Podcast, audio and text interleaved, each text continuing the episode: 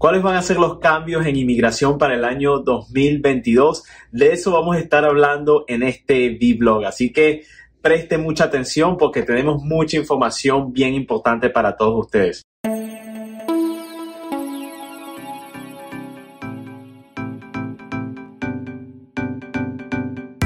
Antes de hablar de los cambios que van a ocurrir eh, o se espera que vayan a ocurrir para el año 2022, vamos a hablar de las últimas noticias de inmigración, qué es lo que ha pasado en inmigración, cómo esto puede beneficiarlo o afectarlo en su caso de inmigración. Bueno, vamos a estar hablando sobre varios temas bien interesantes eh, y decisiones que han ocurrido. Una de las noticias más importantes que ha pasado en el tema de inmigración ha sido la excepción de citas, de ciertas citas consulares.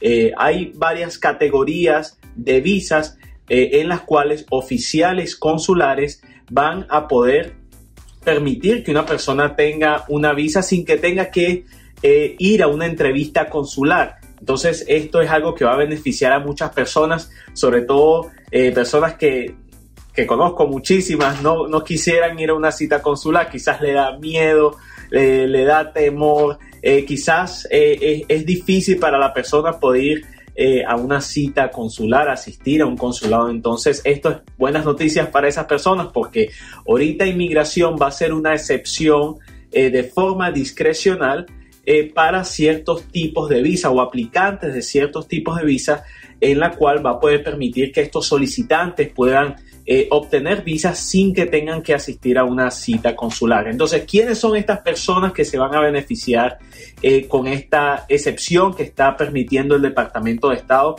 Eh, son las siguientes personas. Primero, solicitantes de visa inmigrante, es decir, solicitantes de, visas que le va a permitir al aplicante obtener una residencia que hayan sido sometidas o se haya hecho la aplicación después de agosto 4 del año 2019. Entonces, para estas personas que solicitaron sus visas, eh, para este entonces, inmigración, en este caso el Departamento de Estado, puede extender una excepción para ese aplicante y permitir que obtenga su visado sin que tenga que ir a una entrevista consular. Es importante que sepa lo siguiente. Eh, aunque usted, y vamos a hablar ahorita de otras categorías, eh, aunque usted califique alguna de estas categorías, no quiere decir que automáticamente usted no va a tener una cita consular, sino que quiere decir que inmigración puede eh, darle esa excepción a usted de forma discrecional. Como lo pueden hacer, puede que no lo haga. Esperemos que sí, pero eso es lo que está ahorita haciendo inmigración y lo que está haciendo es... Eh, la razón que lo está haciendo es por la pandemia. Sabemos que ha habido eh, ya eh, muchos más problemas, eh, índices de, lo de la pandemia, del COVID. Entonces, de alguna forma quieren proteger a los solicitantes y la salud de, también los oficiales consulares. Entonces, otra categoría de visas, personas que aplicando estas visas pudieran tener esta excepción para la cita consular, son personas que están aplicando para visas laborales, entre esas la visa H. La visa H es una visa que permite a profesionales poder venir y trabajar legalmente en los Estados Unidos y en varios casos poder obtener la residencia permanente. Entonces, personas que estén aplicando para la visa H, personas que estén aplicando para la visa O de talentos extraordinarios, eh, personas aplicando para la visa P, esto es eh, personas que son deportistas, atletas y están aplicando para esta visa. Y también personas aplicando para la visa L, eh, que es la visa para ejecutivos transferidos. Eh, si usted tiene una compañía en su país, quiere abrir una sucursal acá, usted es enviado a una sucursal de una compañía extranjera que tiene una sucursal en los Estados Unidos, entonces usted también pudiera calificar a este este beneficio de no tener que ir a una cita consular. Y también sabemos que eh, ya han habido excepciones para lo que es las visas estudiantiles, la visa F y también visas para el entrenamiento técnico eh, que viniera siendo la visa M.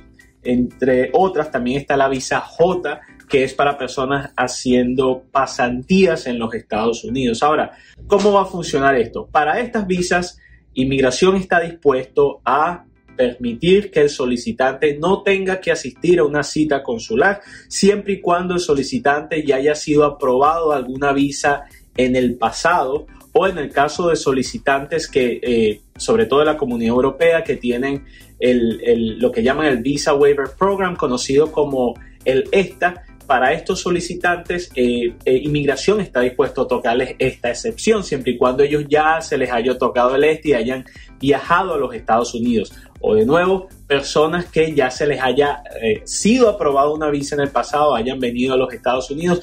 Estas van a ser las personas que por lo general inmigración, en este caso el Departamento de Estado, va a extender, a ofrecer este beneficio. Entonces, esperemos esto vaya a ser de beneficio para muchos de ustedes.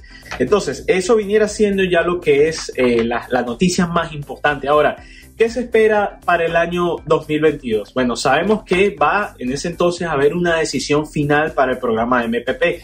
Eh, sabemos que la administración trató de revocar el programa, las cortes federales no permitieron que esto pasara, sin embargo, eh, la administración tiene el chance y de hecho está en el proceso de apelar esta decisión. Sin embargo, mientras está en este proceso, el programa MPP debe continuar al menos que la Corte Suprema eh, apruebe la solicitud del gobierno de revocar totalmente el programa.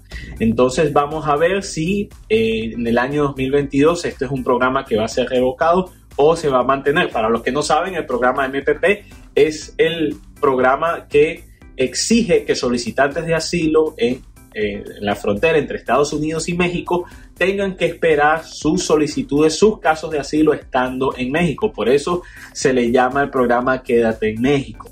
Ahora, eso es uno de los cambios o esperemos una de las noticias más importantes que va a pasar para el año 2022. También eh, tenemos que el gobierno va a a solicitar, va a tratar de incrementar el número de refugiados que aceptan los Estados Unidos. Para los que no saben, inmigración tiene la opción de permitir que refugiados, no, no necesariamente asilados, pero que refugiados, o sea, personas que están en ciertos países designados, puedan venir legalmente eh, bajo la condición de refugiados. Esto es un estatus que el gobierno extiende estando la persona fuera de los Estados Unidos. Entonces esa viniera siendo la diferencia entre un, refugiado y un asilado. Un asilado es una persona que viene pidiendo asilo, pidiendo refugio. Un refugiado es una persona que se le extiende ese beneficio estando en su país de origen, siempre y cuando el gobierno lo haya preaprobado y sea un país en el cual el gobierno haya asignado como un país beneficiario para refugio. Entonces vamos a, a, esto son buenas noticias, va a incrementar el número de refugiados, o sea, más personas que el gobierno va a poder ayudar en ese sentido. También sabemos que van a haber muchas más flexibilidades para las visas de trabajo, sobre todo las visas H. Va a ser mucho más fácil para un profesional poder venir y obtener la residencia basado en su experiencia laboral. Entonces, buenas noticias se esperan en ese punto para el año 2022 y esperemos que vaya, se vaya a proponer una cuarta reforma migratoria. Sabemos que las primeras tres eh, no llegaron a ningún lugar desafortunadamente. No quiere decir que no se pueda eh, pasar una cuarta reforma migratoria. Esperemos que este sea el caso, pero lo importante es que el gobierno tiene que trabajar conjunto con sus colegas, tanto demócratas como republicanos, ambos partidos eh, se, necesitan para que se pueda pasar una reforma migratoria. Entonces, esperemos que nuestros senadores, nuestros congresistas puedan llegar a un acuerdo que pueda beneficiar a tanta gente que lo necesita y no solo a la comunidad inmigrante. Siempre yo he dicho que si, si la comunidad inmigrante sale adelante, esto nos va a beneficiar a todos, tanto a los Estados Unidos, como a la comunidad inmigrante, como el, pueblo americano, todos salimos beneficiados de esto. Entonces la idea es que los congresistas puedan llegar a un buen acuerdo que sea justo, que pueda este, valorar lo que es la ley y, eh, lógico, la, soberanía de los Estados Unidos, pero al mismo tiempo pueda dar el chance de muchas personas que quieren salir adelante y dar lo mejor de sí para, para esta gran nación y también, lógico, para, para su familia. De lo más importante es seguir adelante, tener mucha fe eh, no darse por vencido y saber que eh, todo se puede si uno se lo propone. Entonces con eso me despido, yo le doy gracias por eh, estar pendiente de todos nuestros videos, de, nuestras entrevistas, de nuestras anécdotas